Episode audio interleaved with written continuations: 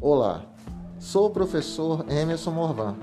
Estou passando aqui para deixar algumas dicas de prevenção contra o coronavírus. Lave sempre as mãos com água e sabão. Ao sair de casa, use a máscara e o álcool em gel. Evite aglomerações.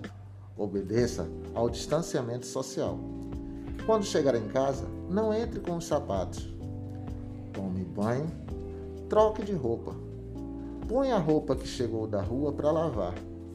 Fazendo isso, estaremos preservando a nossa saúde e a do próximo. Se cuidem, nós vamos vencer essa batalha.